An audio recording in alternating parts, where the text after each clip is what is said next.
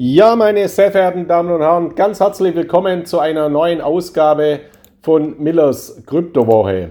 Heute werfe ich mal wieder einen Blick auf die, nicht auf die Makroebene, auch nicht auf die Mikroebene der Märkte, sondern irgendwas dazwischen, nämlich auf die Entwicklungen der Kryptoindustrie in Deutschland, gerade auch im Hinblick äh, auf das regulatorische Umfeld, das ja teilweise immer stark kritisiert wird, teilweise auch immer stark negativ in der Berichterstattung herüberkommt. Also Deutschland würde ja nichts für die Digitalisierung tun. In Deutschland wird ja auch alles immer so restriktiv behandelt und deswegen gibt es in Deutschland auch keine großen Entwicklungen. Deswegen sind wir immer als Standort auch unattraktiv für ausländische Investoren und auch für ausländische Unternehmen. Bei aller Kritik, die man natürlich an der Digitalstrategie Deutschlands haben kann, muss man aber in Bezug auf die Blockchain-Technologie und Kryptowährungen auch ganz klar mal betonen, wir sind hier auf einem ganz, ganz hervorragenden Weg und die Rahmenbedingungen Deutschlands sind seitens der Technologie und vor allem seitens des regulatorischen Umfelds ganz hervorragend. Und das ist mit ein Grund, warum sich auch immer mehr Unternehmen, Start-up-Unternehmen, junge Start-up-Unternehmen in Deutschland im Bereich der Blockchain-Technologie, der Tokenisierung ansiedeln und auch, warum auch immer mehr konventionelle klassische Banken, klassische Unternehmen auch in diese Blockchain-Technologie den Weg finden und Kryptodienstleistungen, Kryptoverwahrdienstleistungen integrieren und auch Blockchain-Börsen aufsetzen. Und warum auch Deutschland gerade für ausländische Investoren bzw. für ausländische Unternehmen, für ausländische Kryptobörsen immer interessanter wird, sodass sie sich sogar in Deutschland im regulatorisch sicheren Umfeld ansiedeln. Das sind ganz, ganz positive Entwicklungen. Ich habe vor kurzem ja äh, ein, auch ein Wochenupdate gemacht zum Thema Cake DeFi. Also so eine Staking-Plattform domiziliert in Singapur. Äh, Dr. Julian Hosp hat diese Plattform initiiert.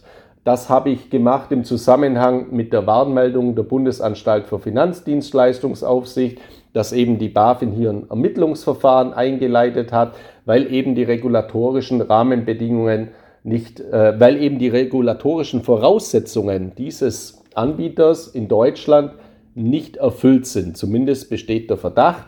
Deswegen wurde dieses Ermittlungsverfahren eingeleitet. Ich habe ja auch sehr viel Kritik und negative Zuschriften bekommen. Ja, dass das ja kein Wunder ist, dass äh, in Deutschland alles so schlecht läuft, weil eben die BaFin alles totreguliert. Und auch hier muss man eben sagen, nein, das ist überhaupt nicht der Fall. Wir sind doch alle froh, dass wir einen rechtssicheren, sauberen Rahmen haben und dass diese Krypto-Wild-West-Mentalität, wie wir sie vor vielen Jahren noch hatten und wie sie teilweise im Ausland auch noch häufig der Fall ist, eingestellt wird. Weil das schafft einen sehr guten Nährboden, dass die gesamte Kryptoökonomie, die Kryptoindustrie auf einen soliden, seriösen Boden gelegt wird, also auf ein gesundes Fundament und hier dann ein viel besseres Wachstum erzielbar ist, weil dann eben auch solide Anbieter und solide Investoren in diese Märkte investieren können. Deswegen, ich kann es nicht oft genug betonen oder ich betone es ja auch immer geradezu gebetsmühlenartig, Regulierung ist etwas sehr Wichtiges und etwas sehr Positives, wenn sie liberal und abgestimmt in einem ausgewogenen Maß umgesetzt wird weil dadurch die gesamte Kryptoökonomie gefördert wird und dadurch profitieren dann am Ende des Tages natürlich auch die Kryptowährungen rund um Bitcoin, Ethereum und Co, weil sie natürlich in diese Systeme integriert werden. Und hier möchte ich mal auf ein paar Entwicklungen äh, eben eingehen, die wir eben in Deutschland aktuell sehen und die teilweise eben auch in der Medienberichterstattung ein bisschen zu stark äh, herunterfallen. Also aus dem Sparkassensektor kommt hier nämlich eine sehr, sehr interessante weitere Entwicklung. Bei den Sparkassen war es ja so, dass hier vor kurzem auch schon mal angedeutet wurde, dass die Sparkassen planen, zukünftig auch in den Kryptohandel einzusteigen, beziehungsweise Kryptowallets in die Sparkassenorganisation zu integrieren. Wie das dann genau abläuft, Dazu gibt es natürlich noch keine Informationen, aber dass mit diesem Gedanken gespielt wird, das zu machen, dass hier auch Pro Projektteams bereits äh, ja, aktiv sind, das umzusetzen, das steht ja außer Frage. Seitens äh, der Sparkassenpräsidenten wurde dann wieder zurückgerudert. Nein, das ist so doch nicht geplant. Also für mich steht außer Frage, dass genauso wie die Großbanken, die Deutsche Bank oder die Commerzbank, genauso die Privatbanken, auch die Sparkassen und natürlich auch der, der genossenschaftliche Sektor durch Volks- und Raiffeisenbanken sich auf keinen Fall der Blockchain-Ökonomie, der Tokenisierung verschließen dürfen. Und deswegen steht es ja außer Frage, es wäre ja grob fahrlässig, wenn die keine Projektteams hätten, um das Ganze zumindest mal zu eruieren. Dass sie jetzt nicht Vorreiter dieser Entwicklungen sind und dass sie jetzt da mal äh, in, reinpreschen und es von heute auf morgen umsetzen, das steht auch außer Frage und das ist auch vollkommen verständlich. Ich erwarte sehr wohl, dass einzelne Sparkassen schon in absehbarer Zeit derartige äh, Dienstleistungen integrieren werden und dass dann eben das sukzessive weiter wachsen wird. Und dass dem so sein wird, das zeigt eine aktuelle Entwicklung eben aus dem Sparkassensektor, nämlich die kommt von der DK-Gruppe bzw. von der DK-Bank. Die DK ist äh, das Wertpapierhaus der Sparkassenorganisation und gemeinsam mit ihren gesamten äh, Tochtergesellschaften bietet, äh, bildet sie eben diese DK-Gruppe und äh, die Vermögenswerte, die hier verwaltet werden, seitens der DK, die sind enorm, nämlich 380 Milliarden Euro und die betreuen 5 Millionen Depots. Also 5 Millionen Kunden haben die, die, die DK-Gruppe, äh, bei denen sie eben Depots betreuen. Sie kennen wahrscheinlich, sollten Sie auch Sparkassenkunde sein, die DK von den sogenannten DK-Fonds. Also so wie die Union Investment die Vorgesellschaft ist, die Hausvorgesellschaft in Anführungszeichen der Volks- und Raiffeisenbanken des genossenschaftlichen Sektors, ist eben die DK-Gruppe mit den DK-Fonds die äh, Fondsgruppe des Sparkassensektors. Und die sind auch noch äh, nicht nur im Bereich der Wertpapierdienstleistungen tätig, sondern auch dann im Immobilien-Asset Management beispielsweise. Und gerade im Immobilienbereich, da werden auch Kryptowährungen in Form von Non-Fungible Tokens, also nicht fungiblen Tokens, in der Zukunft eine große Rolle spielen, weil jede einzelne Immobilie ist ja nicht fungibel. Es ist ja ein individueller Wert.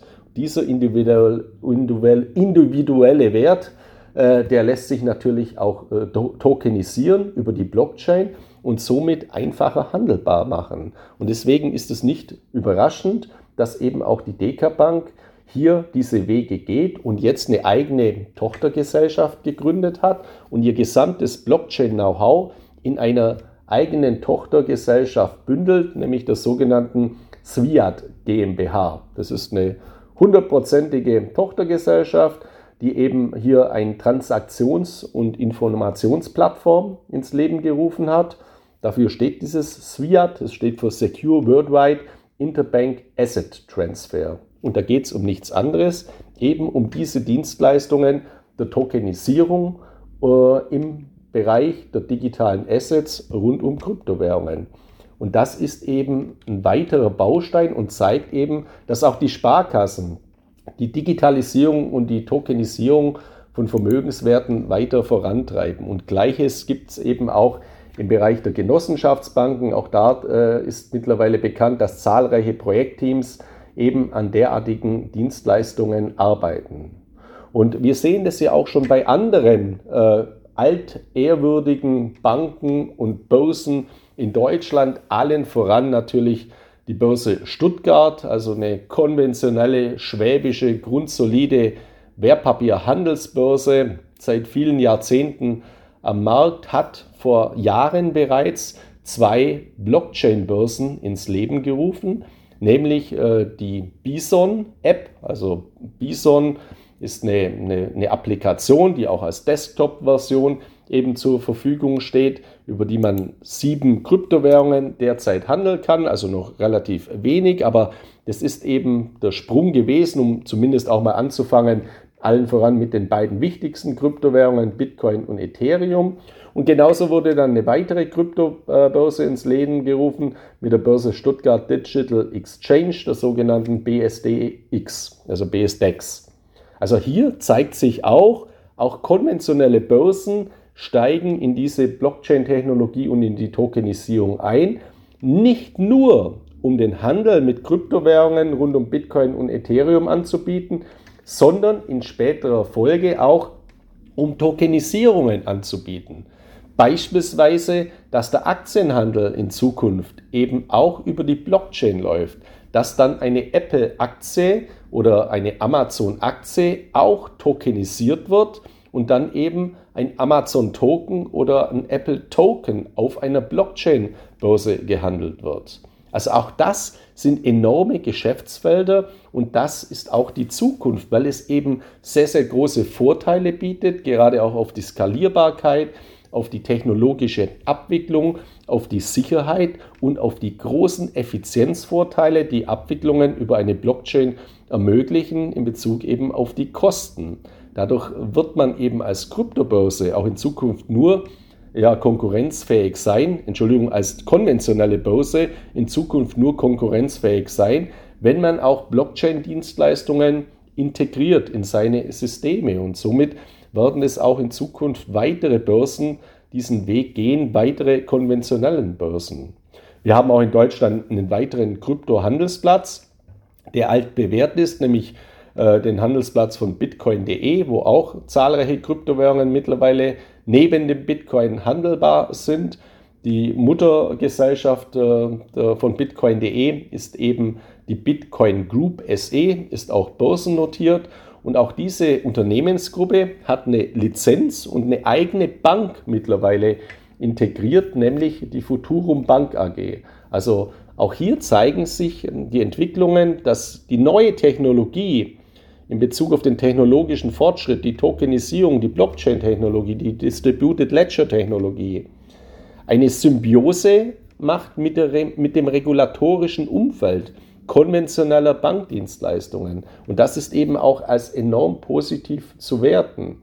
Und das führt eben auch dazu, dass ausländische Anbieter verstärkt Deutschland als soliden Technologiestandort und vor allem auch als rechtssicheren Standort ins Auge fassen. Und dazu zählt beispielsweise die oder eine der größten US-Börsen, nämlich Coinbase. Coinbase hat mittlerweile in Deutschland eine Tochtergesellschaft gegründet und hat mittlerweile auch BaFin-Lizenzen, also die entsprechenden Lizenzen, Zahlungsverkehrslizenz, Kryptoverwahrlizenz der Bundesanstalt für Finanzdienstleistungsaufsicht sodass Coinbase seine Dienstleistungen in einem rechtssicheren, in einem klaren regulatorischen Umfeld auch in Deutschland anbieten kann. Das ist ein großer Unterschied zu anderen Anbietern, wie beispielsweise Binance, denen diese Lizenzen fehlt. Deswegen darf Binance offiziell gar keine deutschen Kunden beispielsweise betreuen. Und das ist auch für Sie als Kryptoinvestor was ganz, ganz Wichtiges, weil ich empfehle eben, gehen Sie zu, gehen Sie zu einem Anbieter, der eben Lizenzen äh, hat, der eben Rechtssicherheit bietet. Weil das ist ein ganz, ganz entscheidendes Grund, äh, ja, eine ganz entscheidende Grundposition überhaupt, Krypto-Investments äh, zu tätigen. Deswegen würde ich eben nur empfehlen, zu zugelassenen, zu regulierten Anbietern zu gehen, dort Kryptowährungsgeschäfte zu tätigen und dennoch in späterer Folge wenn Sie planen, Ihre Kryptoinvestments langfristig zu verwahren, die Eigenverwahrung zu wählen. Diese Anbieter, die ich gerade genannt habe, die haben eine Kryptoverwahrlizenz. Die dürfen also Kryptowährungen für Sie verwahren. Ich empfehle das aber nicht bei langfristiger Ausrichtung, sondern Be Your Own Bank, also eines der ersten Gebote der Kryptowelt, zusammen mit Not Your Keys, Not Your Coins Schauen Sie, dass Sie Ihre Kryptowährungen selbst verwahren. Werden Sie zum Selbstverwahrer. Das ist auch die originäre Botschaft, die einst Satoshi Nakamoto in seinem White Paper äh, geschaffen hat. Dass Sie eben Ledger, Trezor, KeepKey, Bitbox äh, nutzen, also Hardware-Wallets, solide, sichere Hardware-Wallets und über diese Ihre Kryptowährungen verwahren. Ja, Neben diesen Entwicklungen ist jetzt auch eine, eine ganz, ganz äh, tolle Entwicklung, äh, die ich sehr, sehr positiv bewerte, die, dass eine asiatische Kryptobörse jetzt auch nach Deutschland kommt, nach Europa kommt, auch reguliert in einem rechtssicheren Rahmen. Also nicht so wie Binance Vogelwild mal in die Märkte eintritt, dann eine BaFin-Warnung kommt, dann schaltet man äh, die deutschsprachige Internetseite ab, beziehungsweise die Dienstleistungen sind nicht mehr in deutscher Sprache möglich. Dann wurde die SEPA-Einzahlung und SEPA-Auszahlung, also Auszahlung auf Bankkonten und Einzahlung auf Bankkonten abgeschaltet. Dann wurde die Krypto-Kreditkarte äh, wieder eingestellt oder nicht mehr zugänglich für deutsche bzw. europäische Investoren. Also das sind ja alles keine äh, vertrauenserweckende Vorgänge. Deswegen ist es immer wichtig, wenn so ein ausländischer Anbieter nach Deutschland kommt, dass er das Ganze eben reguliert angeht. Und hier ist eben ein Trend zu beobachten, dass diese ausländischen Anbieter entweder den Weg gehen, wie es Coinbase gemacht hat, also sich die Lizenzen selber holen, also eine Tochtergesellschaft gründen, die Lizenzen äh, einholen von der BaFin und dann das Ganze eben in einem sauberen Rahmen umsetzen. Und ein weiterer Trend, der auch verstärkt kommen wird nach meiner Erwartung und jetzt eben hier äh, etwas Großes auch bereits äh, geschehen ist, ein ausländischer Anbieter kann ja einfach auch, oder einfach nicht, aber kann ja auch eine deutsche Bank kaufen und am besten noch eine Bank kaufen, die bereits über eine Krypto-Verwahrlizenz verfügt. Wenn dann die BaFin zustimmt, weil auch der ausländische Anbieter eben als solide bewertet wird, dann hat dieser Anbieter eben alle Lizenzen, um auch in Deutschland Geschäfte umsetzen zu können. Und es gibt, was auch gar nicht so bekannt ist, einige ganz alt bewährte alteingesessene Privatbanken, wie beispielsweise MM Warburg oder Donner und Reuschel oder auch das Bankhaus von der Heid, die eben derartige äh, Dienstleistungen für die Tokenisierung und Verwahrung von digitalen Vermögenswerten in Form von Blockchain-basierten Kryptowährungen heute schon anbieten. Und diese Banken sind natürlich für große ausländische Anbieter sehr, sehr interessant als Übernahmeziele. Genauso ist natürlich die Bitcoin Group auch ein interessantes Übernahmeziel übrigens, weil die haben ja auch alle Lizenzen. Aber dieser, dieser, ja, diese Entwicklung von Übernahmen, die zeigt sich eben an diesem Bankhaus von der Heid sehr gut, weil die, aus, äh, die, die asiatische Kryptobörse BitMEX, die war ursprünglich mal auf den Seychellen domiziliert, äh, dann in Hongkong äh, eben auch ähm, aus Hongkong heraus eben auch aktiv. Ich habe früher immer auch von dieser Kryptobörse gewarnt, weil sie eben sehr stark im derivativen Bereich aktiv war und eben vollkommen vogelwild und unreguliert unterwegs war. Vor rund äh, zwei Jahren war es dann so, dass der, der, Chef der Börse Stuttgart, also Alexander Höppner heißt der, der dort die beiden Kryptobörsen aufgebaut hat, nämlich Bison und BSDEX, zu BitMEX gewechselt ist. Und äh, ich habe das damals auch äh, so als Art Himmelfahrtskommando gesehen, weil natürlich zur damaligen Zeit BitMEX stark im, im Kreuzfeuer der Aufsichtsbehörden, gerade auch der, äh, der USA, waren und sehr, sehr kritisch äh, gesehen wurden. Und Alexander Höppner hat es jetzt eben hier offensichtlich geschafft, diese regulatorischen Anforderungen zu implementieren und das Unternehmen compliance-technisch eben äh, so auszurichten, dass eben jetzt auch Eintritte in andere Märkte, die regulatorisch starke Anforderungen ähm, ja, in sich bergen, möglich ist. Und deswegen kauft BitMEX jetzt dieses Bankhaus von der Heid in, ähm, in München, das eine Kryptoverwahrlizenz hat und kann dann eben in einem regulierten, regulierten Rahmen ganz offiziell auch Kryptodienstleistungen in Deutschland an deutsche Anleger äh, und Investoren anbieten. Das ist eine ganz, ganz äh, tolle Entwicklung. Ich möchte dazu sagen, der Kaufvertrag ist schon unterschrieben, also das BitMEX, äh, das Bankhaus von der Heid kauft. Die BaFin, also der Bundesanstalt für Finanzdienstleistungen, muss allerdings dieser Transaktion noch zustimmen. Ich gehe aber davon aus, dass diese Zustimmung erfolgt, weil eben BitMEX mit Alexander Höppner hier einen absolut integren und soliden äh, Vorstandsvorsitzenden hat, bei dem die BaFin eben auch weiß, dass er alle aufsichtsrechtlichen Anforderungen auch nachhaltig erfüllen wird und auch das Bankhaus von der Heid natürlich heute schon aufsichtsrechtlich äh, reguliert ist und alle Lizenzen ja auch ein, äh, schon eingeholt hat. Also das sind auch sehr, sehr interessante Entwicklungen und wenn man das jetzt mal noch eine, ein paar Ebenen höher äh, stuft, ich halte es durchaus auch für nicht unwahrscheinlich, dass irgendwann mal selbst große Kryptobörsen, wie beispielsweise Coinbase oder andere, übernommen werden durch noch viel größere Big Tech-Konzerne, wie beispielsweise Facebook, Meta, wie Apple, wie Microsoft oder wie Amazon. Weil gerade bei diesen ähm, Anbietern ist es ja äh, so, die können sich auch die müssen sich auch verstärkt an diese regulatorischen Rahmenbedingungen halten. Ich bin in der letzten Woche darauf eingegangen in meinem Wochenupdate, dass Facebook, Meta, ja seine eigenen Pläne aufgegeben hat mit Libra, mit Diem, mit seinen eigenen Kryptowährungen. Das heißt jetzt aber natürlich nicht, dass Facebook seine Kryptopläne, dass Meta seine Kryptopläne begraben hat. Ganz im Gegenteil. Meta hat gespürt, regulatorisch ist es unheimlich schwer, sowas selber aufzubauen. Technologisch ist es kein Problem, aber regulatorisch. Und ich bin davon überzeugt, dass Meta jetzt eben eine andere Strategie verfolgen wird, nämlich vielleicht vergleichbar mit BitMEX einfach Banken oder Anbieter zu übernehmen, die eben das regulatorische, die regulatorischen Anforderungen heute bereits erfüllen. Und das ist natürlich bei einem, bei einem Multimilliardenkonzern wie Meta überhaupt kein Problem, weil die können bestimmte Banken oder auch Kryptobörsen aus der Portokasse aufkaufen. Und ich bin, äh, ja, gehe davon aus, dass wir solche Transaktionen in naher Zukunft noch stärker sehen werden.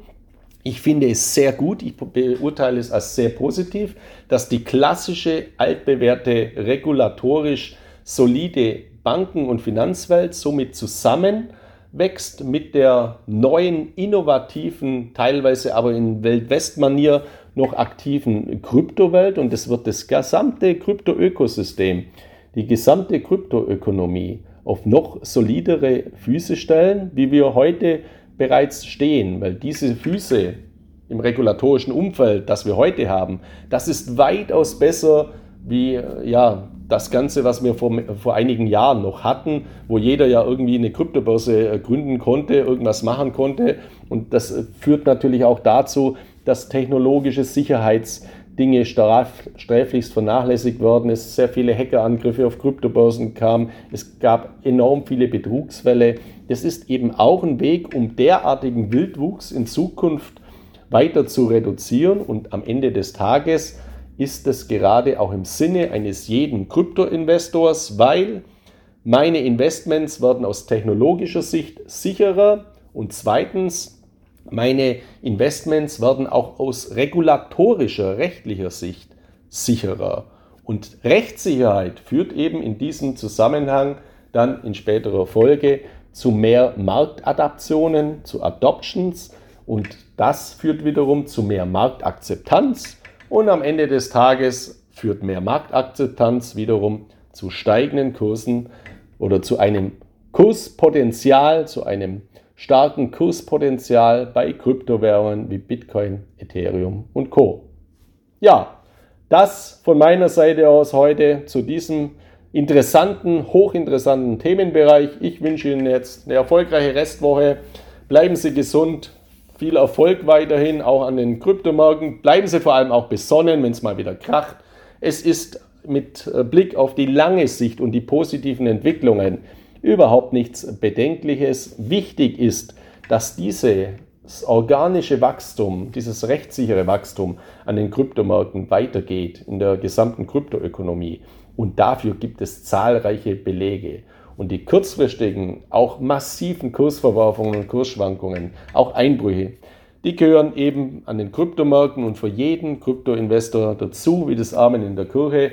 Darauf müssen Sie sich eben mental bitte einstellen, dass Sie nicht in Panik verfallen, in Aktionismus oder gar Frustration und Resignation, wenn es mal wieder kracht.